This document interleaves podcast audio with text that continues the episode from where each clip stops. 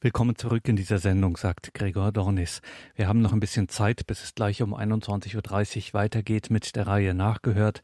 Hören wir zum Ausklang dieser Sendung noch einen Impuls des diözesalen Jugendseelsorgers im Erzbistum Berlin, Pfarrer Ulrich Kotzur.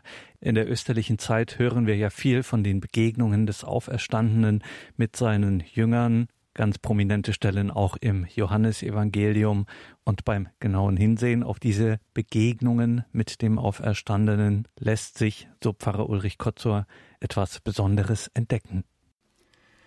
Liebe Hörerinnen und Hörer von Radio Horeb, im 20. Kapitel des Johannesevangeliums heißt es, noch viele andere Zeichen hat Jesus vor den Augen seiner Jünger getan, die in diesem Buch nicht aufgeschrieben sind. Diese aber sind aufgeschrieben, damit ihr glaubt, dass Jesus der Christus ist, der Sohn Gottes, und damit ihr durch den Glauben Leben habt in seinem Namen. Haben Sie sich auch schon einmal gefragt, warum gerade diese Zeichen aufgeschrieben sind, andere aber nicht? Aufgeschrieben sind im 20. Kapitel das leere Grab, die Erscheinung vor Maria Magdalena, die Erscheinung vor den Jüngern am Osterabend und die wiederholte Erscheinung dann im Zusammentreffen mit dem Apostel Thomas, der anwesend ist unter den Jüngern. Als weitere Zeichen kommen dann im zweiten Abschluss des Evangeliums im 21. Kapitel noch die Erscheinung Jesu am See von Tiberias hinzu, in der dann auch Petrus Auftrag und den Ruf zur Nachfolge erhält. Was ist es also, dass diese vier Zeichen oder fünf mit dem 21. Kapitel zusammen miteinander verbindet, außer dass der Auferstandene nicht da ist oder ihnen begegnet. Das leere Grab, das sehen die Jünger, dass es leer ist. Sie sehen quasi, dass sie nicht sehen, können in diesem Mangel des Nichtsehens glauben. Maria? Maria weint und grämt sich. Sie will sich um ihren Herrn kümmern und er ist fort und kann in dieser tiefen Traurigkeit Jesus nicht erkennen. Die Jünger sind aus Angst und Furcht hinter verschlossenen Türen weggeschlossen. Sie haben sich eingegraben in sich selbst. Und Thomas?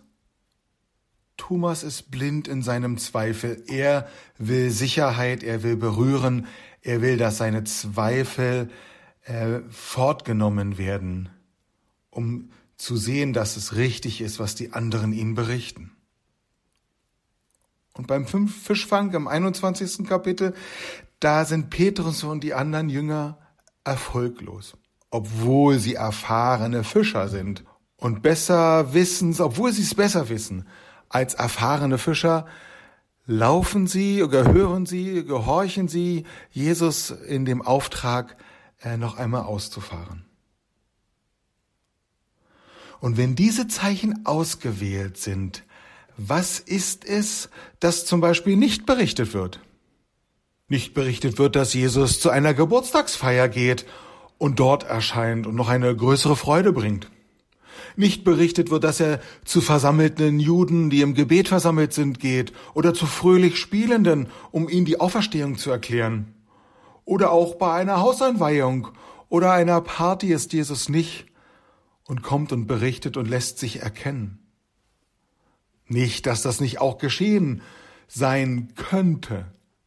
Aber Johannes berichtet es bewusst, vielleicht nicht, weil er vom Mangel, von der Angst, vom Versagen, von der Erfolglosigkeit, vom Zweifel, also von den Zeichen unserer Sterblichkeit berichten will, in denen Jesus sich als Auferstandener zeigt.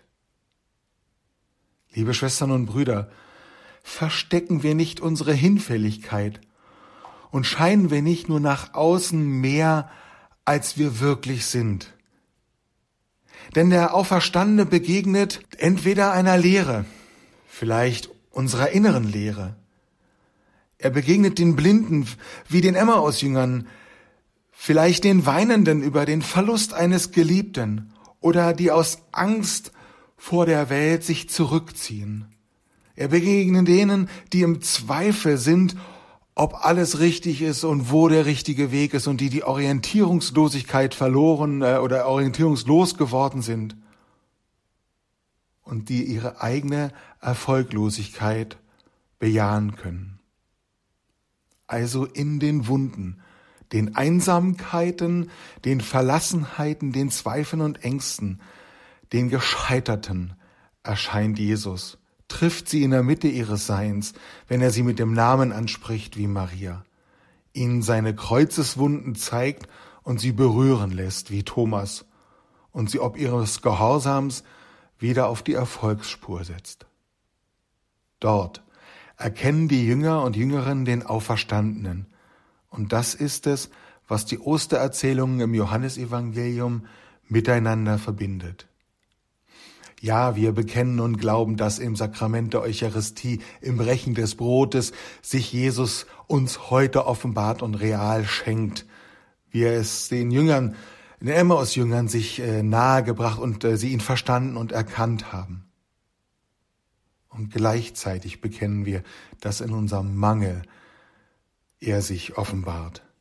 Da, wo ich ihm nicht vertrauen kann, wo meine Zweifel vielleicht auch mein Ärger mich innerlich zerfressen, wo meine Verletzungen durch die Art und Weise, wie andere mich behandeln, oder die Verletzungen durch meine eigene Sünde, wo ich Scheitern und Versagen nicht hinter einer Maske verstecke, da trifft mich Jesus, spricht mich an, birgt mich in seinen Wunden, gibt mir Speise und Nahrung.